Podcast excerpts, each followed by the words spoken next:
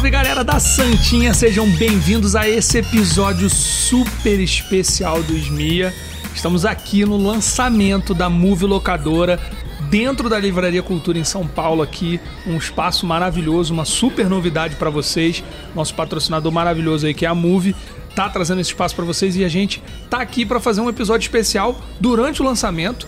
Eu tô aqui para fazer esse pocket SMI aqui com ninguém menos do que Júnior X, este que é um dos maiores coloristas deste país. Obrigado. E eu, como colorista, fico muito feliz de poder trazer ele aqui. Já tinha conversado com ele várias vezes, foi complicado, porque é um cara muito atribulado de trabalho, a gente vai falar disso. Então, seja bem-vindo, Júnior. Obrigado, obrigado pelo convite, mano.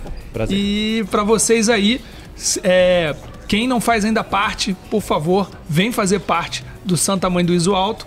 Você vai fazer parte da nossa comunidade, vai estar lá no nosso WhatsApp. A galera troca várias ideias, ensina coisa para lá, pra, coisa pra caramba lá. Então, vem fazer parte, santamãedoisoalto.com.br barra apoio. Eu espero que seja isso, se eu, se eu, se eu me lembro bem. Júnior, e aí, cara, tudo bem? Tudo certo. Se apresente aí pra galera e conta quem é Júnior X no rolê. É, sou o Júnior, X- conhecido como X também, colorista há 18 anos. Comecei na época de negativo.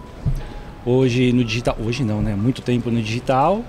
E não tem muito mais a falar, acho que além disso, né? Colorista e colorista. Não faço mais nada que não seja colorista, né? Você é sempre. Deixa eu chegar só um pouco mais Pode perto pra outra coisa. Você então, você trampa só com cor, não faz Só mais nada cor, no audiovisual. nada, nada. Desde sempre. Cara, quando eu entrei com 16 anos, eu era assistente de pauta. Pauta era a coordenação da casa, né? Que marcava os horários, cuidava de tudo. Eu era assistente deles, limpava negativo, essas coisas. Guardava, arrumava, despachava material, quase um cara de almoxarifado. Com 18 eu fui pro Telecine, que na época era onde fazia cor. E com 18 eu fiquei até os 19 sendo só assistente. Com 19 eu virei colorista de fato. Explica pra galera um pouquinho como que funciona o Telecine, o que, que é. Puta, é. Telecine não é um canal. É um canal, mas não era isso. Telecine você filmava tudo em película e você colocava isso num, num, num aparelho, né? Que na verdade mano, era um armário, era gigante o negócio. Você colocava, o negativo passava por um leitor ou de tubo ou de CCD, dependendo do telecine. Essa informação entrava, passava pela mesa de cor. A mesa você fazia ali uns ajustes de cor, que era muito limitado perto do que a gente tem hoje, muito, muito limitado. E dali você despachava para uma fita, porque para editar o pessoal precisava do material digitalizado. Então, entre sair da película, ler, tinha mesa de correção de cor e você passava para a película para o cara editar. Mas esse processo aí de, de cor, então, ele acontecia antes da edição. Antes você fazia Que material hoje, bruto. que hoje é o contrário. Exatamente. Hoje a gente pega só o que tá editado e vai colorir. Então Exatamente. você coloria o material bruto e depois já ia pra edição Sim. com o material já colorido. Em alguns casos, no final o cara montava tal e a gente tinha o online com EDL, que a gente chamava. O cara imprimia uma lista de EDL, a gente colocava por ordem de rolo, rolo 1, rolo 2, rolo 3, colocava lá, batia o punch, né, que era aquele furo do começo, que até de vez em quando passa alguma textura com o punch. E aí fazia só a cena que valia, só as cenas que valiam. Mas sim, aí, primeiro fazia geral, era tudo. Tudo. Entendi. E era um processo muito mais complexo, que agora assim, era muito mais difícil. Era. Era. Cara, pra começar, pra você ter uma ideia, a gente tinha. No melhor telecine que eu trabalhei, no último, tinha primária, secundária. Secundária não é igual a secundária Se de não, é, hoje. não, não é tu selecionar Não, tudo, não. É. 300 mil tipos de seleções em máscaras. Tinha as duas, daí tinha dois layers que você podia abrir. Então imagina, pensa hoje você que trabalha no Resolve. Você tinha o layer zero, que era o que lia direto do telecine.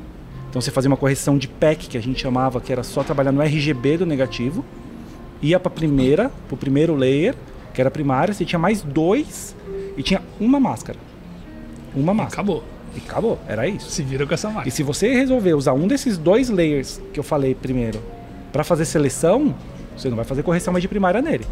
Não tem como. Não, você tem que pensar, cara, tudo linear, assim, era muito linear o negócio. Muito linear. Júnior, então você tá aí já há 16 anos que você falou, né? Não, eu comecei com 16 na área, Ah, não, começou com 16. e colorista eu virei com 19, eu tô com 37, são 18 anos. 18 anos já colorindo aí. É, tempo paca. E quem que. Quem de legal que tu já trabalhou Puta, eu nesses trabalhei com aí? todos legais, eu acho, velho. Tirando a geração nova, eu comecei, eu era assistente do Eli, do Serginho, do Marco, do Alex, do Marcinho. Aí tem um Júnior, o Robson, o Leco. Isso era o Mega. Eram oito coloristas que eu era assistente.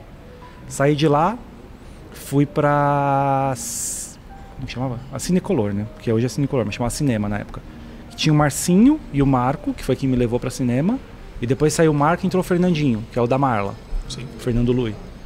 E aí também de lá, um outro colorista acabou se formando com a gente, que era o Dodô. Então, cara, eu trabalhei os caras da velha guarda, praticamente todos. Tirando a galera que era da Casa Blanca, que eu nunca trabalhei na Casa Blanca, trabalhei com todos. O2 também. Ah, o dois ia muito depois. Muito depois. Muito depois. Foca, essa galera. O Foca, o primeiro trampo do Foca, a gente fez junto. É mesmo? né? Se eu tiver errado. Mas enfim, que era o o do Meirelles lá, o ensaio sobre a cegueira. Nossa, vocês fizeram? Na verdade, a gente fez um pré-color, porque isso ia ser finalizado no Canadá. Que maneiro, cara. E aí a gente tinha que fazer um pré-color aqui, não sei exatamente o motivo. Na época talvez eu até soubesse. Mas a gente fez um pré-color aqui do filme todo, com Charlone. E depois os caras tiveram que finalizar lá de qualquer jeito, no, no Canadá. Mas acho que o Charlone queria fazer Então com. tem com a mãozinha de vocês lá no ensaio. Tem, tem. Que é um filme, pra mim, um dos meus filmes favoritos. Esse É. filme é incrível. Eu acho fotografia eu acho lindo nem também. Sabia, acho nem lindo. sabia. Muito bom. Engraçado. De roteiro eu- também. De roteiro também. É absurdo. Eu, O meu primeiro filme na área que eu acompanhei, não que eu fiz cor, tá? Mas que eu acompanhei o processo era o Invasor e o Cidade de Deus. Estavam sendo finalizados ao mesmo tempo. Que maneiro, mano. Que maneiro. Inclusive no Cidade agora eles fizeram um. Tipo um curtazinho, né? Hum? Que foi um. A O2 fez um curtazinho agora chama Buscapé. Ah, Que ficou bem legal. Era, acho que é um comercial de alguma coisa, mas eles fizeram. Acho que da Samsung. Não engano, vi ainda. E ficou bem legal. E tu já tu trabalha com publicidade e com longa. com tudo, cara. Com tudo. Tudo, tudo. Tudo não, que vier, não dá pra tá escolher. É, não dá tá escolher. fazendo. Faço muito publicidade, muito, muito, muito. É o dia a dia, publicidade, 3, 4. Longa, cara. Já trabalhei mais, mas longa tem sempre um acordo entre os, produ- os produtores lá em cima que acaba levando para uma casa de finalização tal. Sim. Então eu faço até menos. Tem alguns que fazem todos comigo, Sim. mas a maioria do meu trabalho é realmente publicidade. Mas tu já teve a tua casa de finalização também. Já, já. Tive durante um tempo. Fui, assim, primeiro foi a. A DOT, que na verdade antes chamava Cinepro, virou DOT. Não era minha, mas eu abri junto com, com o dono. E depois juntou com o Chiquinho, com o pessoal que antes era módulos e virou a DOT. E lá não era minha, mas era como se fosse minha, assim, pelo menos pra mim, né? Me sentia muito dono daquilo tudo. E aí depois eu fui ficar fora um tempo do, do país, trabalhando fora. Quando eu voltei, eu abri a 203 com o Felipe Rassum. E aí a gente ficou uns dois, três anos lá. E, e aí eu resolvi ficar só na cor mesmo, porque gerenciar muita coisa dava muito trabalho pra mim. Aí tu falou aí que faz duas, três, quatro publicidades num dia. E aí Nossa, eu, conheço o Júnior, sei lá, deve ter uns três, quatro anos, aí, né? E, e a gente já trocou muitas figurinhas. O Júnior já me ajudou muito, me ensinou coisa pra caramba. É, já me passou job também. E a parada que eu sempre me impressionei contigo, que eu, cara, eu não consigo entender como que tu consegue colorir quatro publicidades, cinco publicidades num dia. É, eu, eu me considero um cara bem rápido, assim, consigo fazer uma publicidade rápido, mas, cara, cinco num dia é muito brabo. Cara, Como eu é que é acho teu processo? eu acho que meio que a lógica que veio do telecine, sabia? É, eu, eu fui formado numa lógica que era linear, que você tinha que trabalhar com massa de cor. Eu não podia ficar pensando em ter 20 máscaras, não podia ficar pensando em tracking, não podia ficar pensando Isso é em tudo muito isso. importante, cara. É. Então, toda vez que eu pego uma cor, a minha ordem de layer não é a mesma. Mas o 1 e o 2 é, é sempre a mesma coisa, a mesma lógica. A partir do 3 eu vou levar pra onde eu quero o filme. Então eu acho que acaba agilizando o processo. Máscara realmente é pra quando precisa pra mim. Então, fiz massa, massa, ouçam, massa. Ouçam isso. É, e aí, a partir do 3 eu sei o que, o que eu preciso fazer de look. Antes disso, eu tenho uma base técnica. Então, quando você tem um look estruturado e você muda só a base técnica, fica muito mais fácil. O Walter Volpato ensinou isso no, no, no- no workshop dele, cara, que, mano, é, e a gente tá falando de um cara de Hollywood, um cara que, mano, coloriu centenas de filmes absurdamente famosos. Cara, secundária, o nome já fala, é secundária. É a exceção da exceção, é quando realmente precisa. Porque a gente sabe, cara, que tem alguns coloristas por aí, né? Não vou citar nomes, alguns até famosos aí de fora e tudo, com curso muito famoso, e que fica passando essa ideia de que, mano, colorir. Aí o cara mete 500 mil nodes ali, uhum. tem 300 mil nodes, e começa, mano, ah, mas aí eu mudei o pelinho da sobrancelha do cara, aí eu ajustei aqui a íris, aí não sei o que. E, mano, cria uma, um milhão de máscaras e HSL, não sei o que. Começa a criar um, um processo ali que, cara Aí o que o Walter falou, mano, se tu fizer uma máscara com tracking em um longa, você já tá acabando com a tua vida. É. Porque já vai ser um troço que para tu manter esse padrão, para tu conseguir fazer vai ser terrível. Tu não vai conseguir terminar no prazo, tu não vai conseguir fazer nada. E outra, tu não vai conseguir manter o padrão, porque tu não vai conseguir fazer aquilo sempre, velho. Não uhum. adianta. Então não adianta tu achar que tu vai criar um filme inteiro cheio de HSL. Isso é loucura, velho. Não, uma loucura. Isso é uma loucura, isso é uma, uma loucura. Não tem, Mesmo tem no tempo. 30 segundos. Mesmo no 30 segundos. É loucura. Primeira coisa que eu faço, isso eu aprendi com o Marcinho, inclusive, é da Psycho. Eu nunca marco o plano fechado primeiro. Eu vou sempre, sempre pro aberto. aberto. É, eu também. Eu também Porque dali eu sei onde que eu vou ter que ter máscara ou não. Exatamente. E depois eu me acerto. Agora, meu, começou pelo fechado, que é sempre mais bonito fechado, teladinho. Todo mundo sabe que tem que fechado fica mais bonito, é óbvio. É, é óbvio. óbvio. Cara, se você começar por ali e depois for querer replicar, aí vai começar o festival de máscara. Exatamente. Cara, isso aí, mano, é, é ó, aulas, hein? Aulas, senhores. Aulas de Junior X. Ouçam, porque eu falo muito essas é. coisas e as pessoas acham que, cara, não, André, tá manjando não, cara. E eu vejo que vários coloristas grandes como vocês replicam isso, cara. Não, não, não tem isso, cara. Esquece um pouco esse negócio de mascarar tudo, de HSL em tudo. E, e, pô, é o que você falou, mano. Começa no plano aberto, vê o que você quer fazer e vai pro fechado. Porque, mano, é o que você falou. Se tentar replicar depois, você tá é. ferrado. tem até uma curiosidade que é bem legal, lembrei agora. A mesa do Telecine tem as três bolinhas, né, do Telecine. Qualquer mesa de cor tem três bolinhas. Ah. E uma vez estava falhando uma delas, não lembro se era baixa ou alta. E aí os caras, o, a vídeo engenharia foi lá, abriu, e aí dentro do telecine tinha uma espuma. Dentro, com, tinha o, os lances que detectavam tal, e tinha uma espuminha. A baixa e a alta eram muito gastas. E a média? E a média não. Novinha. E aí, na hora eu comecei a pensar naquilo, né? Pô, por quê? E aí eu fiz um trampo com o Edgar Moura, um fotógrafo que acho que faz muito TV até hoje. Fez muito cinema, mas hoje acho que faz bastante TV. Nosso querido Pedro Sari trazendo até comidinha pra Sim. gente. Aí, aí, aí, aí. Não pode ver um gordinho que traz comida. é, e ele falou uma vez que falou assim: você precisou mexer na média? Eu falei, pouco talvez. Ele falou, por que, que você precisou mexer na média? Não sei, talvez na hora que eu ajustei eu dei um tapinha. Ele falou, baixa e alta, tá certo? A média é a média. A média.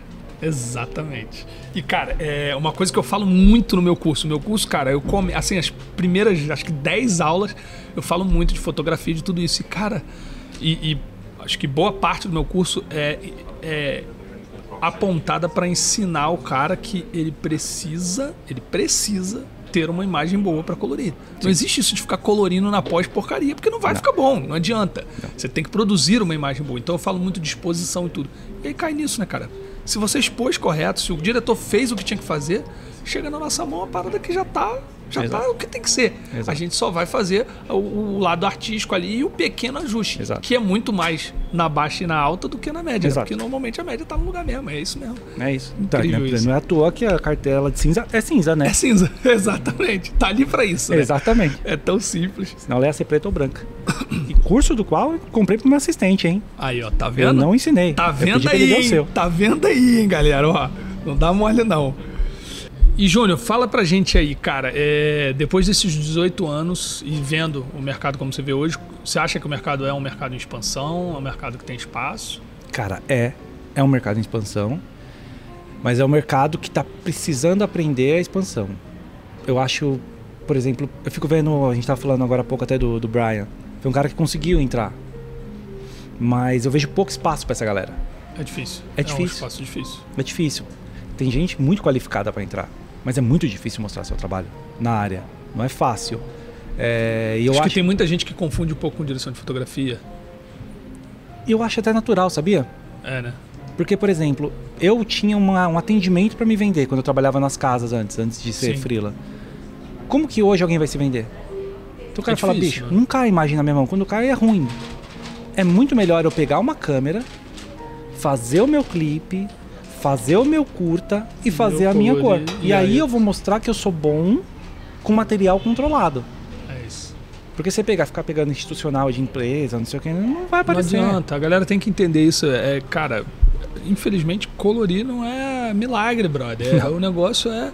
Você quer que a coisa saia bonita, tem que ter todo o processo. Não, não, é, não é chegar porcaria e achar que vai virar Hollywood, porque não vai. Não, não Uhum. tem isso. Ele é realmente um, um processo, assim. Tem, tem, tem, tem que ter uma imagem boa gerada. E é realmente um, um mercado um pouco difícil de você se inserir. É. Eu, eu vejo também dessa maneira. É, eu te perguntei esse negócio da direção de fotografia, a gente sabe que não tem o Oscar para colorista, é, tá incluso no prêmio né, de, de cinematografia em geral. E acho que, acho que muitas pessoas até não- ainda não entendem bem a ideia do colorista. Uhum. Apesar de que, no, no meu ver, foi absurdo assim, o quanto cresceu, né? principalmente Sim. no Brasil, que era praticamente nada, era, era praticamente inexistente, a gente só tinha colorista em high-end. É. Né? A gente não tinha colorista, ninguém pegava colorista. Hoje em dia eu sou chamado para projetos até pequenos Sim. médios, grandes, não interessa. O pessoal quer, ah não, cara, eu queria dar uma, uma parada maneira aqui e tal, uma, ficasse melhor. Tem muito do o cara gravou algo muito ruim e quer. Sim. Tá tentando arrumar um colorista para resolver o problema que ele fez errado, né? Uhum. Mas tem isso do, do, do coisa. Cara, o que, que você acha que você pode dar de dica para quem quer iniciar nessa área? Vamos lá. Sim, tentar não comer sinceric- cometer sincericídio, né? Que eu sou bom em cometer sincericídio. Primeira coisa que me incomoda, tá? Não tô falando que é certo ou errado, mas que me incomoda é quem tem como referência outro colorista. Um colorista não pode ser sua referência. A sua referência tem que ser a referência desse colorista. Então, o cara não estuda arte, o cara fica estudando colorista. Cara, para de estudar colorista. A arte é muito maior do que o que eu faço no filme. Eu, eu fui buscar referência pra fazer aquilo no meu filme. Eu falo pra muita gente assim, eu amo, por exemplo, o trabalho do Fê, do Fernandinho da Marla. Acho lindo dele, do, do cabelo, do, do Alexandre Cristófaro que começou comigo e tal. Mas se eu for tentar fazer o que eles fazem, ficar imitando eles, o mercado não precisa de mim, o mercado já tem eles.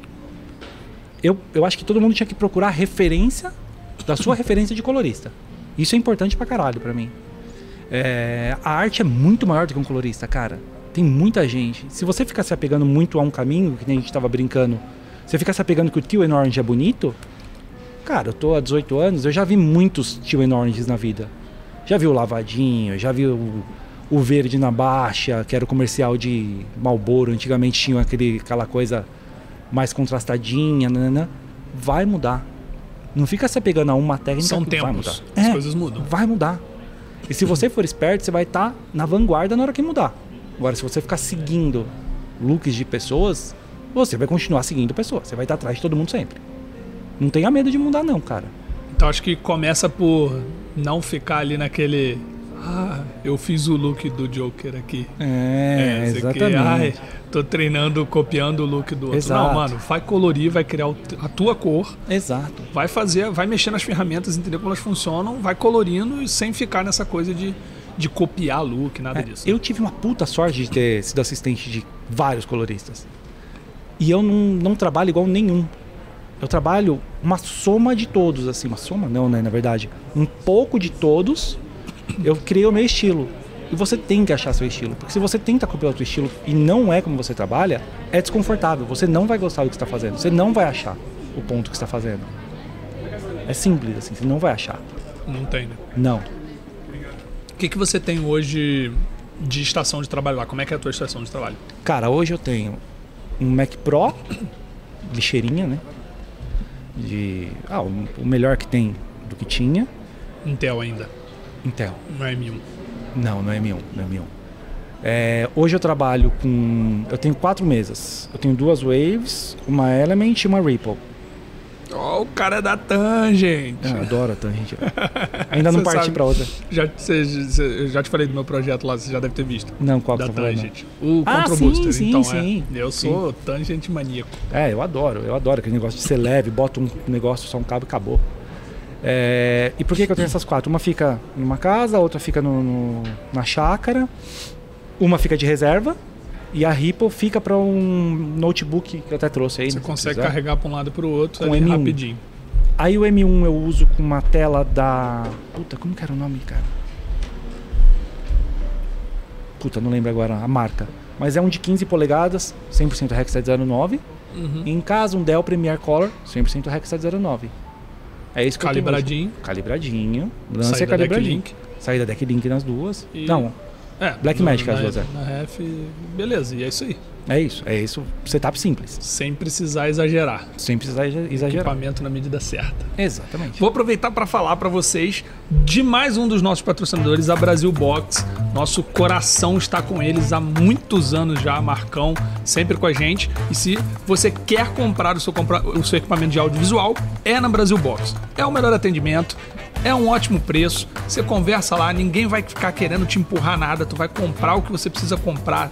Às vezes tu vai conversar lá com a galera lá no WhatsApp. Pô, às vezes tá pensando em comprar coisa que nem precisava. Os caras vão te dar uma guia ali. Eu mesmo ajudo nessa consultoria lá na Brasil Box.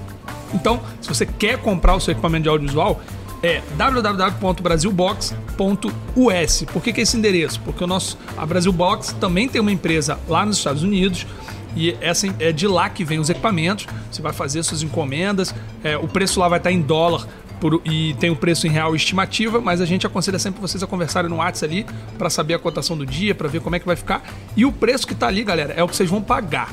Pagou ali, é o que vai chegar para vocês, não tem negócio de risco nem nada. Vai chegar o equipamento pelo preço que você pagou. Tem várias facilidades, cara, não dá mole. Você quer comprar um ótimo equipamento com uma ótima empresa que vai te dar muito um pós-venda incrível, que, cara, se tiver um problema, Marcão resolve tudo lá. É com a Brasil Box, beleza? Mas não, voltando a falar aí, então, voltando aí nesse assunto do equipamento, é, eu agora vou fazer uma live sobre, sobre calibração e monitores em geral. Vai ser até uma live em inglês e tal, focada mais público lá de fora. E eu tenho batido assim muito, eu tenho visto muito, muita coisa que tá batendo de frente com algumas coisas que eu tenho de teoria, cara. Quando eu comecei, eu era um pouco purista. Eu acho que eu vi algumas pessoas, eu acabei ouvindo. Como eu sou um cara muito técnico, eu gosto muito de estudar, eu já vou direto nas fontes, cara. Mano, eu saio fazendo amizade com os caras que. Ah, eu procurei o Mark, que é o cara da Technicolor, eu procurei o maluco, entendeu? Só os caras mais pica pra fazer amizade, pra trocar ideia. O Walter, cara, eu tenho o WhatsApp do Walter aqui. Eu troco ideia com o Walter. Sim, ele me passou o WhatsApp dele. Então, tipo, eu fui atrás desses caras. E vários deles, como o Walter, como o Mark, eles são muito de boas com essas paradas. Só que tem uns outros caras que eles são, acho que talvez. Não sei, é, às vezes tem uma galera da vanguarda, da, da, da, da velha guarda que é mais pra frentex e tem uma galera que se prende e acaba virando um purismo extremo, assim. Eu. O que eu passo pros meus alunos, pros meus seguidores sempre é, cara, tem, tem artigos sobre isso, mano. É óbvio que ter o melhor é melhor. Uhum. É óbvio que se você tem a melhor ilha com o melhor monitor de referência, com o melhor monitor para tu trabalhar, com a melhor mesa, com a melhor controladora, com o melhor tudo, é óbvio que isso é o melhor para você e que vai te dar um resultado melhor e que vai te ajudar a chegar a resultados. Isso é o óbvio. Isso é o óbvio. Só que não quer dizer que você só vai conseguir fazer assim. Não. Não quer dizer, cara. Não quer dizer, e eu sou a prova viva disso. Eu conheço dezenas de coloristas que são a prova disso. E não só na edição, velho. Tem gente fazendo milagre com T2i aí, mano. Entendeu? O cara pega T2i, vai lá grava e o bagulho fica animal. Eu sempre falo do Alejandro Hernandez lá de Nova York, que é um venezuelano que mora lá em Nova York. E o cara, mano, vídeos absurdos feitos de T2i. Então, cara, é, é, o equipamento ele é óbvio e eu sempre falo isso óbvio que ele quanto melhor eu tanto que eu também dou consultoria na área de TI e eu sempre falo pra galera upgrade pra mim é uma coisa que já não vale muito a pena acho que mano vai trocar de máquina troca de máquina mas você você ter o melhor que você pode ter Sim. é isso. Você ter o melhor que você pode ter. Eu sou um cara que sou super impaciente. Eu gasto rios de dinheiro em máquina. Porque eu quero pensar e a máquina tem que fazer, velho. Não quero uma travadinha, não quero uma laserinha, não quero. Beleza, eu tô pagando pela minha paz. Tô pagando pela minha paz. Tô pagando por acelerar, por ganho de tempo, etc. Então, você tem que ter o melhor que você pode ter. Mas não quer dizer que você não consegue fazer sem ter o melhor, o mais top. E a galera tem uma galera do purismo, cara. Tem uma galera que, assim, essa semana eu postei lá no, no coisa que eu ia fazer a live, sei que lá.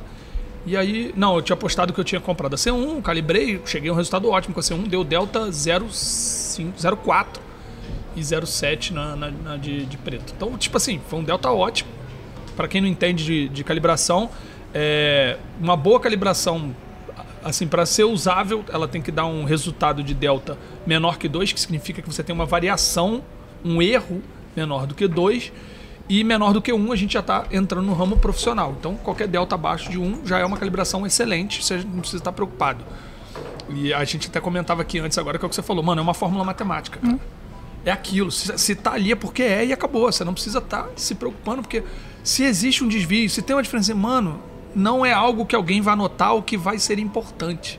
Você já está onde você tem que estar. Tá. tá calibrado, uhum. você já está onde tem que estar. Tá. Então, na minha, a minha opinião é essa. Eu acho que é, aí o que eu postei, o cara falou assim: ah, você jamais vai ter um resultado confiável como a C1.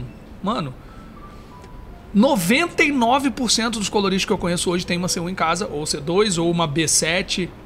São as, as, as, os monitores da LG OLED, são as TVs LG OLED que a gente usa como monitor de referência, porque elas chegam no SDR excelente chegam a bom, bons deltas e, e, assim a grande maioria hoje que eu conheço, cara, inclusive esses nomes gigantes que eu citei, uhum. todos eles possuem em casa e alguns até em seu próprio estúdio. Pô, Rafa, o Rafa Lopes tem a, a referência lá C1 lá dele. Tipo, mano, e entre outros grandes coloristas tem como referência. Então essa é a minha opinião, acho que você não precisa chegar nesse absurdo de purismo ter o melhor é óbvio que é ótimo. Ah, mas, cara, não é qualquer um que tem 30 mil dólares para dar um monitor de referência. E se eu te falar é. que o Sony de 30 mil dólares, o OLED, o profissional, tô falando, esqueci o nome do monitor agora. Quando você deixa preto e branco, ele fica verde. E aí? E aí? Alguém contesta o resto? Ninguém contesta. é o Sony de 30 mil dólares. Mas é um Sony de 30 mil dólares. Aí ninguém vai falar, fala, não, mas é fiel. Mas preto e branco ele é verde. E eu não tô falando de verdinho. É verde. É verde. É verde. É verde. Se tiver alguém que tem um Sony que falar que. que pode, pode colocar aqui. Falar, o meu Sony não fica verde no preto e branco. Eu duvido. Duvido. Tá mentindo. Tá mentindo. Então, Todo se for colorir vi, um, um, preto e branco, tá ferrado. É isso, tem que entender que tem um verdinho. Tem o verdinho, você tem só tem que ter isso em mente. É. acho que tem isso. É o de, de entender, né, cara? É. É, mano, o scope não tá ali à toa. Eu ensino o scope paca pros meus alunos, porque, mano, tanto tem uma aula no meu curso que eu, eu faço a cor em preto e branco. Uhum. para mostrar pra galera que, mano, olha pros scopes que você consegue se achar. É. Então não tá ali à toa. Você tem, você tem essa referência. Você sabe que existe um errinho ou outro. Mas, cara, você concorda que, que calibra, calibrou, botou ali uma referência. Matemática. Saída limpa, calibrou. Tá Matemática. Tá Cara, tem uma fórmula. O seu monitor bate todos os números dessa fórmula? O que mais você quer? Ele não precisa passar da fórmula. Ele, cara, ele tem uma margem de erro muito pequena. Tá ok. Tá ok. Tá ok. E assim, você tem que lembrar de novo que no final, 99% das vezes, vira um H264. Vira um MPEG. Full HD. Full HD. Vezes, né? Aí sim você tem que ficar preocupado. Vai ver esse arquivo. Se preocupa com esse arquivo aí. Se você está tirando ele direito, no melhor que você consegue.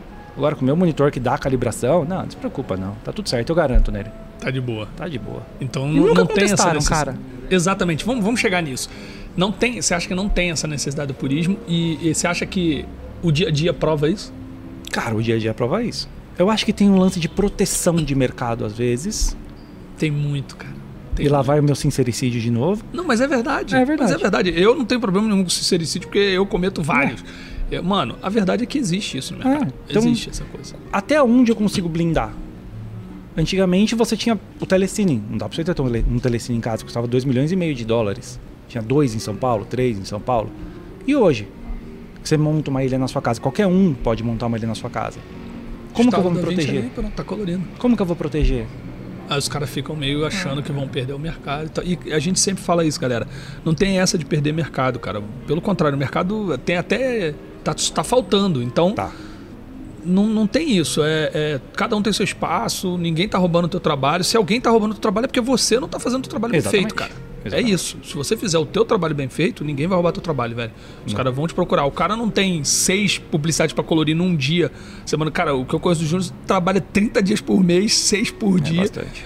Então, assim, tem, tem tempo, ele tem, não é porque ele tá dominando o mercado, é só dele. Não, mano, é porque tem trabalho e porque ele é o que ele falou, ele faz o dele. Você faz é. o teu ali, é bem feito e a galera te procura por causa disso. Não é, e mesmo assim, cara, Teve uma semana que, por exemplo, o Acauã ficou doente um dia. Imagina. Bicho. Imagina o quanto a Cauã tra trampa Não, também. né? parece que explodiu talco no balão, sabe? Que, cara, como se fosse trabalho pra todo lado. E aí não tinha quem fazer. Cara, eu consegui pegar um, até. Eu nem sou amigo do Acauã, não conheço o Acauã. Mas mandei mensagem pra ele. Falei, bicho, você precisa de alguma coisa. Não precisa esperar os caras virem. Fala, ó, meu, você pode Tô fazer o filme pra mim? Porque, pô, eu sei como é você ficar doente. É uma Óbvio, merda, velho. É uma merda. E não tinha colorista mais pra pegar, velho. Não tinha, porque assim, eu, tá, eu vou lá pego dois filmes dele. Só que o cara tinha seis no dia, igual eu. E aí o resto? Tem que estar preparado pra esse momento. Esse é o momento em que tem que estar preparado. É complicado, né? É. E tem, então, o espaço tem, né, cara? Eu acho que o espaço tem. Não tem. Não fiquem preocupados demais com essa coisa do purismo. Mano, Não. pega o melhor que você puder. Hoje, hoje, acho que outra coisa que eu acho que eles blindam muito é isso. O acesso tá melhor do que nunca, né? Muito, nossa, imagina. Uma C1 hoje aí, semana passada teve promoção 3.600 reais. É, quando a gente fala, às vezes parece que é caro, galera, mas pensem que monitores de referência custavam 10, 20, 30 mil dólares. A gente tá falando de ter uma ótima referência por 3 mil reais. Se der problema, você troca no Magazine Luiza. Acabou. É. Lá e pronto. E acabou. Então, acho que tá muito, muito acessível, né? Muito- Você- E a informação tá muito acessível, né? A informação. Na minha Estudar. época, eu tinha que ficar. Nunca ninguém negou a informação pra mim, de todos que eu trabalhei. Mas eu tinha que ficar olhando por cima do, do ombro do cara pra ver o que ele tava fazendo. Enchendo o saco do cara às vezes. E aí, de vez em quando, aqueles que eram mais abertos perguntar, tal, um pouquinho, puta, o que, que era aquilo, como você fez aquilo. Mas hoje, cara, você dá pause. Você tá na internet, você dá pause, você vê, você revê. Ver o você- vídeo em 2x pra vê aprender mais vídeo, rápido. Exatamente, você vê, revê. Cara, você tem. Tem o lance do wipe, ah, vou fazer o Joker aqui, wipe, wipe, wipe, wipe, wipe, wipe. E fica ali nessa Porra, brincadeira. imagina tempo Cara, todo. eu, eu, eu faço muito cura usando as, as playheads. Então eu vou, vou numa, numa e volto, vou numa e volto. Eu Uhum. uso as quatro, fico ali nessa. Vou numa e volto, vou numa e volto. Vou com- olhando ali pra ver exatamente se tá batendo certinho, se não tá mudando muito o brilho, se tá tudo certinho. Vou dar uma dica que eu aprendi, não vou lembrar qual colorista. Eu via que toda vez que alguém ia comparar, dava. Cara, o negócio era, era bem diferente antigamente. Mas você dava o play no steel e voltava. Play, voltava. E tinha um colorista que fazia papá, papá, Eu faço assim. papá. O meu é isso. Porque você sente o impacto. Exatamente. Se tiver uma diferença, ele dá impacto Isso na é hora. corte. É isso. No corte você não faz. "Ah", Não, e eu ainda faço mais. Eu ainda faço mais. Porque como eu boto nos quatro, então normalmente eu faço uma comparação assim: dois abertos e dois fechados. Eu tenho as minhas. Eu faço, eu deixo o- o- um dos, dos das playheads, ele é o. Ele é a, que eu tô trabalhando, Uhum. e as outras três são as principais referências. São os hero shots. Então, mano, eu fico. Às vezes eu. Ah, beleza, agora eu terminei, eu fico assim, velho. É. Trocando entre eles rapidão pra eu ver que, tipo, mano, se tiver, façam isso, galera. Porque se tiver uma diferença, você vai notar na hora. É. Você vai notar a luminância, você vai notar a cor, você vai notar tudo isso na hora ali. Você, você vai nesse corte rápido, você saca na hora. Longa tem um negócio que eu gosto de fazer, que eu abro aquela, aquele display, esqueci o nome agora. O Lightbox. O Lightbox. Nossa, aquilo ali também é outra coisa maravilhosa. E aí uso muito. É, eu, eu faço primeiro, eu uso muito com a. Você seleciona as tumbes, Uhum. aí faz aquele. O próprio grid lá, o split screen lá, que você consegue selecionar até 16, sei Uhum. lá. E aí quando é, eu quero ver inteiro, aí eu faço um lightbox. Eu adoro, porque daí você consegue ver o filme crescendo, ou onde ele caiu. Certinho, consegue Você voltando. vê toda Eu a diferença aqui. isso. E outra, também mais uma dica pra quem usa da 20, cara. Quando você abre o Lightbox, muita gente não sabe disso, tá? Você abriu o Lightbox, você tem ali toda a- o seu filme, ele vem em sequência, parará, colorido, você consegue aumentar o tamanho das, das imagens ali, então você consegue ver detalhadamente, ah não, aqui ficou mais, aqui ficou menos e tudo. Mas mais importante, tem um lugarzinho lá que você aperta, não lembro agora exatamente aonde, mas você aperta lá e você consegue abrir as ferramentas de cor no Lightbox. Então você ali consegue selecionar o clipe e já fazer uma cor ali. Ah, esse aqui ficou um pouquinho mais alto. Abre um printer lights ali, puxa um pouquinho pra cima, pra Não baixo. sabia. Essa dica é importante. Nunca usei. Essa é muito boa. Porque às vezes é um, é um detalhe muito pequeno, então ali mesmo você já dá Às um vezes é uma coisinha de croma que você tá É. vendo assim na sequência e fala, puta, aqui não tá com tanto Esse croma. aqui, só É. esse aqui. Aí É. você vai ali já Ou esse, puta, no esse aqui já tô vendo azul aqui pulando de fora. Exatamente, você já consegue resolver ali, direto na hora. Cara, é, é uma fer- o DaVinci é uma ferramenta incrível. É uma ferramenta incrível. O que, que você acha? Assim? Você usa o DaVinci há quantos anos? Só o Da Vinci, em 2011 mais ou menos eu comecei com o Scratch, quando foi pro digital, 2010, sei lá. Não antes, porque eu casei com, em 2009. 2007 e tal, comecei com o Scratch, que era o primeiro digital. Aí em 2009 eu fiz uma campanha com o Color, usando o color do, do, Color do do Final color? Cut. O color do color? Color do color. Aí depois, eu acho que 2012 mais ou menos, não, 2013, eu fui pro, pro Resolve. Que eu tava usando Scratch, e aí o, o Ale, o Cristóforo da O Clandestino... Assimilate Scratch que você diz. É. Ele me mostrou, ele já tinha aberto um negocinho dele e tal, na época não era nem a Clandestino. E aí ele falou, puta, vem aqui, senta aqui pra eu te mostrar tal, você vai ver como a lógica é parecida com a que você gosta de trabalhar. Puta, sentei lá, falou, puta, Só legal. prática, né? Dá pra usar os dois, pensei em primeiro momento. Porque eu já uso muito o Scratch, dá pra usar os dois. Aí na hora que eu fui montar a máquina, eu vi que era mais fácil montar do Resolve.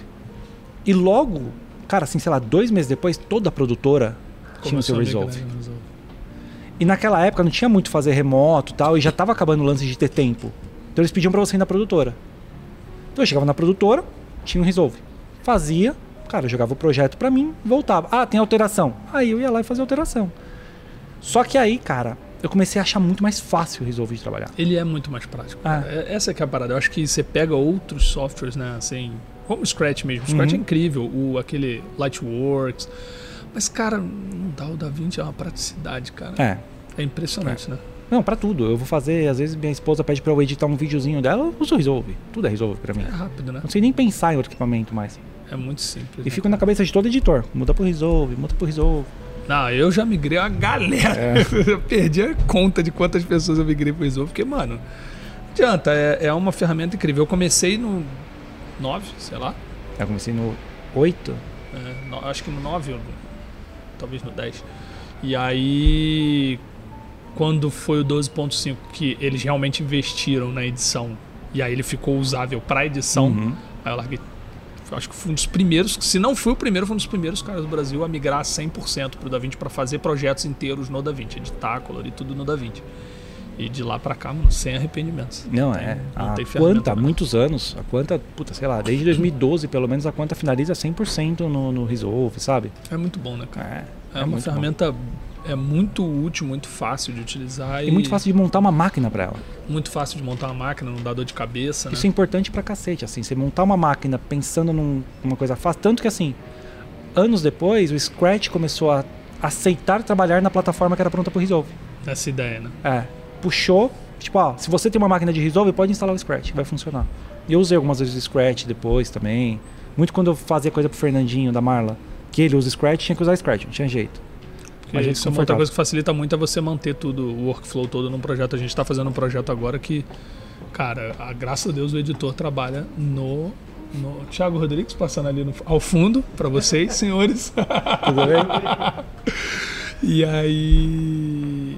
E aí o editor edita no, no DaVinci. Nossa. Nossa, é Mano, terminou lá, mano. É projeto. Toma o projeto. É isso. Nossa, quando vem o projeto, bicho. Você entende? Tipo, não Nossa. tem negócio de exporta XML, link arquivo e não sei o que. Aí você vai descobrir mano. que metade tá 23, metade é 60 e metade Toma é só o 48. projeto e acabou. É. E aí abriu o editor e pronto, coloriu pronto, mano. Finaliza tudo certinho. É, faz muita, muita diferença mesmo.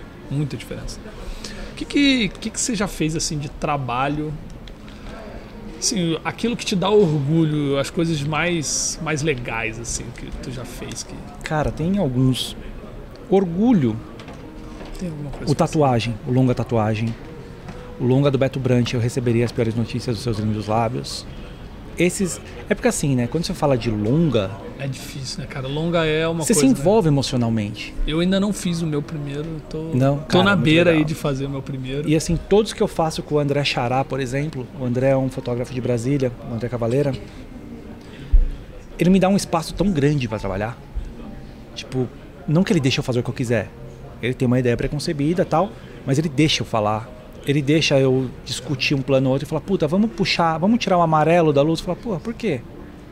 A gente se entende muito bem. E aí você se envolve com o filme, vira um filme seu. Tem um outro que eu fiz agora da mesma galera, mas não foi o André que fotografou, foi o Pedro.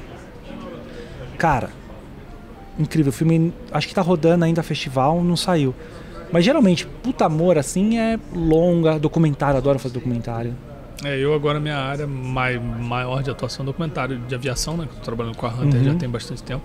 E, cara, eu curto. Documentário é uma parada maneira. Pô, o Joker, mano, e é legal que lá fora todo mundo viu e caraca, como ficou muito maneiro e não sei o quê.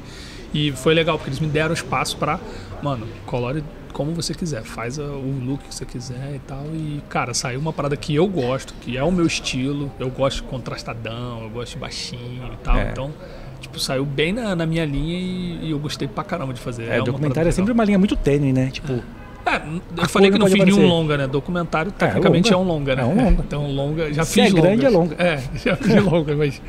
Mais coisa. Mas publicidade, cara, tem várias que eu amo, mas geralmente você ama durante um, dois anos. Depois É, você beleza. volta pra revisitar, você fala, ah, não, não era tão legal assim. Porque vai mudando, né? Tem disso, tem disso. É, vai mudando. Vai mudando assim, não, não, não, não, não fica aquele amor Não. eterno. Não, não. É, cara, eu acho que esse agora que tá lá no, no International Colorist lá, Awards lá, esse, esse é orgulhoso. Ele é muito bonito. Espero que a gente ganhe. Espero que você ganhe. Mas se não ganhar também, tá bom. E é legal falar disso, porque esse, esse projeto, falando um pouco, voltando um pouco do purismo, então vou revelar aqui. Mano, eu até pouco tempo atrás eu não tinha placa de ref, não tinha decklink. Usava só a GUI, que tecnicamente não é confiável, porque é o seu sistema operacional que está fazendo o color management ali, beleza, tem o DaVinci, tem todo. Óbvio, obviamente que eu calibrava, óbvio. Cara, assim, uma coisa que eu falo pra galera, beleza, ah, pode ser colorista com o mais simples, pode. Mas calibração não tem Não. como fugir. Não tem como fugir. Não existe colorista sem calibração. Isso é obrigatório. É. Então você tem que ter o mínimo, que é um monitorzinho 10 bits, que pode ser chinfrim, mas que seja 10 bits. Que tenha uma qualidade legal, que cubra um sRGB bem coberto, direitinho ali, um REC 709 bem coberto. E calibrar. Tem que calibrar, velho. Não, não dá pra trabalhar sem calibrar o monitor. Isso é óbvio. Isso é óbvio. Vai, procura alguém que calibre pra você, contrata alguém, compra o aparelho e se vira pra aprender a calibrar. Mas tem que estar calibrado.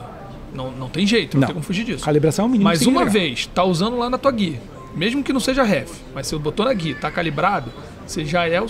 Cara, esse clipe eu colori com a minha guia. Eu não tinha monitor de referência. Eu colori na minha guia, é, é, calibrada, mas guia, aquela QLED 60, Uhum. a- uma, uma QLED de 55 polegadas, calibradinha lá, direitinho. E, mano, tá lá na final do Colorist Awards lá, mano prêmio internacional gigante, julgado por um zilhão de coloristas fodas lá, e tá lá. Então é porque dá pra fazer, irmão, porque se Dá. não desse, não tava lá. É. Você A tem que ter mais é cuidado do que quem tem uma decklink. É isso. Tem que É ter só o mais cuidado, cuidado. é só você olhar. É o que eu falo pra galera, olha pro scope. É. Preste atenção no que você tá Nossa, fazendo. acha que eu faço sete filmes por dia olhando pro monitor? É isso. impossível. Imagina se tu vai ficar o tempo Não. todo ali igual um louco. Não. Primeiro porque tua vista cansa. Exato. quando você começa a fazer muito. Então, o ideal é que você tenha um intervalo. Se você não tem esse intervalo, tua vista cansa, fica olhando pra lá. Mano, o scope tá te dizendo o que tá acontecendo, velho. Vai ali no gráfico, olha e tá todo lugar, tá todo lugar. Eu acho que é isso. Acho que é muito disso. E aí, Júnior, você falou de uma parada muito maneira que é aprendizado hoje é muito fácil. Tem muito conteúdo. Da mesma forma que também tem muito conteúdo ruim Tem. tem muito conteúdo ruim. É, eu, brinquei lá no início, mas tem um, eu prefiro dizer colorista, entre muitas aspas, que é extremamente famoso aí e que, cara, o cara virou piada. Você, você conversa com essa galera hollywoodiana lá fora, eu converso direto, todos eles falam, cara, aqui em Los Angeles esse cara é super mal visto, é, virou piada, porque, cara, entrou numa onda de ensinar coisas que não, não- não- mano, não é o que a gente faz no dia a dia, não é como a gente colore um vídeo, etc. Então tem que ter uma separação aí. Você acha que tem muita coisa ruim, tem muito mais coisa boa, é fácil de achar? O que, que você dá de dica pra galera de onde procurar? Onde que você acha que a galera vai, vai achar bons conteúdos e tal? Cara, a internet tem tudo, né? Isso Pra eu- tudo. Pra tudo. É muito louco, assim. Muitas vezes as pessoas me mandam perguntas que um Google resolveria. Isso direto, assim. Muito. O, o grande Jesus Mendes sempre diz pra mim assim: eu falo, cara, tá tão difícil que é tanta pergunta e às vezes umas perguntas É. que, que- E eu acho que todo influencer tá meio que cansando disso, porque volta e meia eu vejo um influencer postando É. as perguntas assim, cara, por que, que vocês estão perguntando isso? Porque rola umas coisas, e aí ele, o Jesus diz assim: André, a melhor coisa da nossa profissão. É que todo dia tem alguém começando. E a É. pior coisa da nossa profissão é que todo dia tem alguém Exatamente, começando. Cara, Então tem umas coisas que o Google ali, cinco minutos resolve. o problema é que a pessoa que está buscando essa informação não tem nenhuma uma formação, informação anterior a isso. Então ela pode pegar uma verdade ali com uma pessoa, porque o cara tá mostrando na tela. O cara botou e chegou no Joker. Chegou no Mad Max. É, chegou mais ou menos, né? É. Porque teve aquele que o, o cara postou no, no- O negócio, não lembro qual foi o filme que o cara postou. Falou, ah, eu fiz o Lucas de não sei o que. Aí o Walter veio e falou, é, mas não, não ficou não. Aí o cara começou a discutir com o Walter. Ele, mas no caso, quem coloriu o filme fui eu. E aí, tipo, mano, e aí, cara, deu descascando e rindo pra caramba. E, mano, e é, É. verdade, tipo, o cara sabe o que ele fez pra chegar na parada. E ele sabe se chegou ou não chegou. Não, e, então é assim, mais ou e menos. tem aquelas coisas do loot, né? Puta É. que pariu. O cara fala assim: ah, o meu pacote de loots antes e depois. Antes e depois. Antes e depois. Antes e depois naquela imagem. Aí Ah, quando é. você tiver a outra imagem, já não é aquilo, Não irmão. existe fórmula mágica, tem meu. fórmula mágica. Não tem como. Me pedem direto qual loot você usou. Eu falo, puta, bicho, jura? De novo. É, Então- Então é um problema, porque tem muita gente. Mas vai procurar. Eu acho que as pessoas têm que procurar quando for aprender com alguém. Procura os trabalhos que essa pessoa fez. Me mostra os trabalhos que você fez. Porque a sua aula pode ser incrível. Mas se você não tiver trabalhos de verdade, você fez aonde? Porque baixar a imagem da Alexa lá pra fazer também é do caralho, né? Porra, fica fácil, né? Aperta dois botões e pronto. Exatamente, tá, Tá pronto, né? bem, é. Aquela do, cara na, aquela do cara na frente da porta, não aguento mais aquela imagem, inclusive, sabe? Do senhor de. About. Nossa, não aguento mais. About. Oxi, toda hora alguém manda, ah, eu fiz esse look. Olha só que beleza, hein? Já. Então você acha que o cara tem que fugir um pouco do, do loot? O cara tem que fugir 100% do loot. 100% do loot. Eu acho que eu uso loot de vez em quando. Eu uso muito. É uma ferramenta, como é uma qualquer ferramenta. outra. Mas ela não pode outra. ser o seu look. Ela não pode ser o principal. Ela é parte do processo. Exatamente. É do E processo. daqui a pouco vai cair de novo também loot. Não se usa mais loot. É, Então esteja Tem preparado para fazer. tem muito disso. Se você não souber fazer sem o loot, você tá fudido. E aí o cara também, além de, além de é, procurar fugir um pouco dessas coisas, é, é procurar. Você acha que, tipo assim, essa coisa do cara estudar por ele mesmo, correr atrás de aprender, o que você falou assim, pô, mano, dá uma gulgada e tal, saber filtrar. Tem que saber, Saber filtrar, filtrar. tomar com cuidado ali pra não, não cair na, nas armadilhas que tem. É Mas que tem muito conteúdo bom. Muito, muito. Imagina, você acha que eu não procuro de vez em quando? Claro que eu procuro. você precisa tirar dúvida. Preciso, cara. Outro dia, que, que Lightbox, era? você não sabia que tinha um negócio da, da ferramenta? Não sabia. Aí, Pô, não sei, Toda hora a gente tá dia, aprendendo, cara. Toda É. hora. Às vezes chega aluno meu e fala, pô, isso aqui eu. Eu, caraca, mano. Eu não sabia disso aí. É. Tem muito disso. Tinha um, teve um negócio um dia que me mandaram uma máscara de alfa, era um comercial cheio de comp e tal. Mandaram uma máscara de alfa e tava dois frames fora. Falei, caralho, como que eu dou offset no alfa? Eu não sabia. Google, offset. Se não achasse, eu ia perguntar pra você. É isso. Eu ia perguntando. perguntar, cara, não tem nenhum A gente problema. vai trocando ideia, É. né? vai trocando ideia. E achei. E colar com um cara bom é, ajuda também, né? Cara, é bom pra você e é bom pro cara bom. O lance de você trocar ideia e você não fechar é essencial, muito, cara. Pra mim ajuda muito. E assim, qualquer um, cara, que me procura, qualquer um, um cara que não tem ideia de quem seja, um cara que nunca fez cor na vida, que fala, ontem teve mesmo assim, ó, estou querendo migrar agora para o Da Vinci. Puta, bicho, eu não nego informação pra ninguém, velho. Pra ninguém. Só bem, né? É, ué, Só bem. qual que é a diferença? Sabe onde é que você pode aprender também muito? Na AV Makers, galera. Não tem aqui no Brasil ninguém perto, porque os caras têm um milhão de cursos lá. Não é brincadeira, não. Acho que são mais de 200, com 160, 180 cursos. Não lembro agora, mas uma centena de cursos de todas as áreas. Tu vai aprender da 20, tu vai aprender a colorir, tu vai aprender direção de fotografia, vai aprender como gerir projeto. É, como se se você é videomaker, como é que você faz pra vender? Cara, tem curso de tudo, tem até curso de direito lá pra tu aprender é, a fazer um contrato de audiovisual e tudo. Então, se você quer aprender sobre audiovisual, não tem lugar melhor. avmakers.com, usando o nosso cupom do SMIA99, você vai pagar aí só 99 reais por mês, que é excelente preço. Você tem acesso a todos os cursos, não é só um curso. Você paga 99 reais por mês e vai ter acesso a todos os cursos. O preço normal ali, acho que 140, 130, alguma coisa assim. Com o nosso cupom 99, todos os cursos durante o ano todo ali, uma vez por mês. É uma parcelinha que vale a pena pagar. Você pode ter um esquema lá de pagar é, inteiro, mas vai descontando do seu cartão só uma vez por mês. Ele não desconta todo o valor cheio. Então, excelente, não dá mole. avmakers.com é onde você vai aprender sobre audiovisual, galera. Júnior, e aí, cara, é, você falou que a forma que você aprendeu, o caminho que você levou, E você falou lá das referências e tal. E o que, que você tem de referência? Se é que você ainda tem, se ainda tem essa coisa com referência ou Tem. não é mais? Tenho, tenho bastante. Eu, eu vim de uma família que não era miserável, mas uma família classe média baixa. Então, escola estadual, tal. Não tive uma formação de arte. Então, quando eu virei colorista, eu me limitava a fazer o que eu via de outros coloristas, imitar outros coloristas que eu trabalhava. Aí um dia o Fernandinho trouxe um livro do Caravaggio de uma viagem. E foi a primeira vez que eu vi arte, arte mesmo, assim, na minha frente. Primeira vez que eu digo que eu fui ver com olhos de colorista. E aí eu comecei a entender aquilo que eu falei lá atrás. Todo trabalho não é um colorista, você tem uma referência de verdade. E aí, cara, eu comecei a consumir arte. E arte, cara, arte não é só pintor antigo, não é renascentismo, não. Cara, arte é o Cezinha tirando foto no centro de São Paulo. Você começar a olhar as coisas com um olhar artístico mesmo. Então eu sempre tento buscar referências para os filmes ou para mim de arte. Arte. Mesmo quando você vê um filme que você acha muito legal, arte. Anos depois, aconteceu uma parada muito louca. Eu já era colorista, eu já buscava arte, já tinha lido. Já tinha lido, não. O Chiquinho, que é da DOT, me deu um livro para ler sobre história da arte, desde Giotto pra frente. Puta do caralho, abriu muita cabeça. E aí eu percebi que tava vindo a geração nova. Porque o Alê, que na época era o cabelo, o Alê da Clandestino, ele pegou e falou assim: Puta, assistiu rede social. E tinha umas paradas, uns amarelos, tal, umas coisas mais borradas, nananana. Já era muito mais pop, ele já tava vendo isso. E eu comecei a reparar que quem tava vindo depois, essa geração nova, já consumia uma arte de um jeito diferente. E aí eu comecei a procurar também esse pop art da época.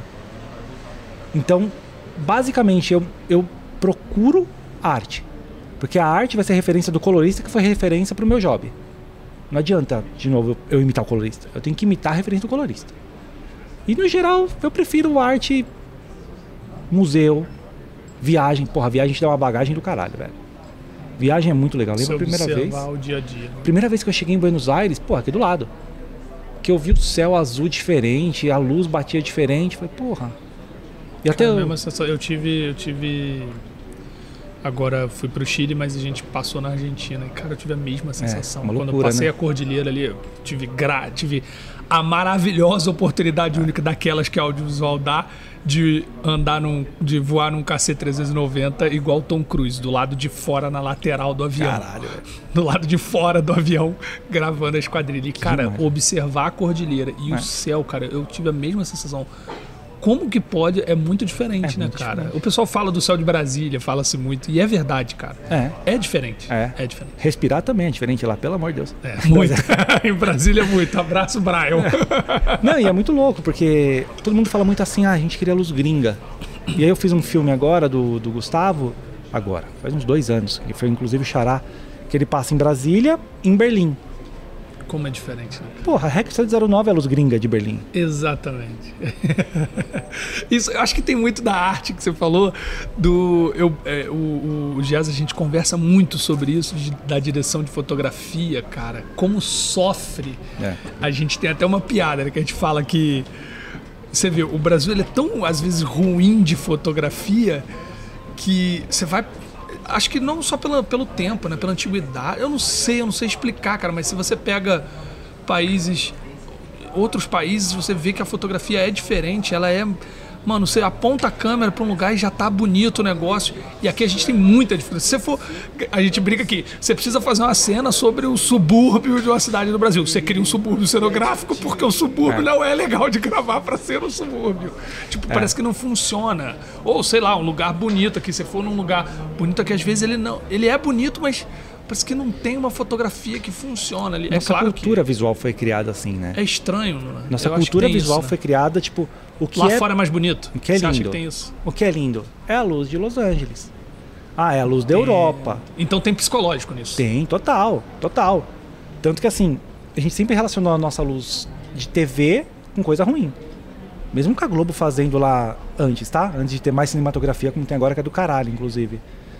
Tendo, meu, colorista, tendo equipe, tendo o que tinha de melhor, era uma luz de TV. Os caras criaram um contraluz pra TV preto e branco que foi usado até 2005, sei lá, no colorido, que era só pra você separar no preto e branco. É, E agora, tanto que assim, as primeiras séries que o Meirelles assinou lá aquela participação, todo mundo fala, nossa, que coisa estranha, é diferente. Porque você consumia na TV aberta uma coisa TV. O que era o nosso conceito TV. Como a gente consome no cinema, o que não é do Brasil. Então é, é difícil, as pessoas criaram uma cultura visual sobre, sobre o que é a luz de cinema. Ah, a luz gringa. O look Não, cinematográfico. eu fico puto, luz gringa. Sei lá, luz gringa você faz na Porra, gringa. vai lá. É, ah, não, porque eu queria um visual tipo Dark. Mano, vai lá naquela porra daquela floresta lá, não sei aonde, lá e grava lá, velho. Não, e assim, você vai Que falar isso? que. Ah, mas são os fotógrafos. Cara, all the crown. É, é óbvio, é óbvio. All the crown. Porra, a gente tem fotógrafos muito foda, velho. Assim como coloristas muito foda. Toda vez que eu faço um trabalho com um gringo, os caras ficam surpresos como a gente faz mais do que um colorista gringo. E com menos, né? A nossa Ah, capacidade de sempre fazer mais com menos. É. Porque a gente Coisa teve- do brasileiro. A gente se moldou, o mercado deles tem muito mais dinheiro. Coisa do brasileiro. É. muito bom isso. É. Geral, quero te agradecer Porra, pela presença agradeço, aqui. velho. cara. Finalmente rolou, né? Muito maravilhoso. Finalmente rolou. Finalmente. Vai ter que rolar outro no Vamos, estúdio. Vamos fazer um no estúdio também. Mas te agradeço, cara, por ter Imagina, me dado eu essa oportunidade de estar contigo ao vivo aqui, tete a tete, conversar, falar de tanta coisa maneira, que agradeço, sua história aí. Você que, pra mim, é referência máxima, que você sabe que disso, bom, é cansado de saber que, mano, você é meu top de referência aqui no Brasil. Eu fico feliz de saber. referência da referência. Mas é verdade, você, cara, assim, aqui no Brasil é o cara que eu, que eu mais me orgulho de poder trocar ideia. Pô, Fico obrigado. muito feliz de, de, te- de poder de poder tu me ensinar tanta coisa que tu me ensinou e, e de poder ver teus trabalhos, porque é isso, cara. A gente vê o trabalho, vê o além trabalho. Acho que isso você ganha isso com o tempo, essa habilidade de olhar para um trabalho e ver além, né? Acho que Uhum. É. disso. Então, te agradeço muito por ter Pô, eu vindo que aí. agradeço, cara. Agradeço muito, valeu. Eu tô à disposição quando quiser. E vocês todos aí que nos assistem, muito obrigado também por sempre estarem conosco. Agradecer mais uma vez a Move Locadora por estar abrindo espaço maravilhoso aqui, por ter dado a oportunidade de a gente estar aqui gravando hoje, é, fazendo parte desse evento. E se você quer fazer parte ajudar a gente também, e também ganhar com isso, porque você vai estar lá na nossa comunidade, vai estar lá no nosso grupo do WhatsApp, vai aprender muito, vai trocar muita ideia. Estamos, estamos todos lá trocando muitas ideias, ensinando muita coisa. Se você quiser fazer parte disso, santamanduisoalto.com.br barra apoio, vem fazer parte. É isso, galera. Um grande abraço. Hoje eu não pude estar aqui com os meus amigos, que a gente fez aqui uma versão pocket. Um abraço pro Adriano, um abraço pro Fio, Pedrão que tá aqui me ajudando. E um grande abraço para todos vocês. E até a próxima. Ticle Fact, como diz o nosso querido Adriano. Um abraço, galera.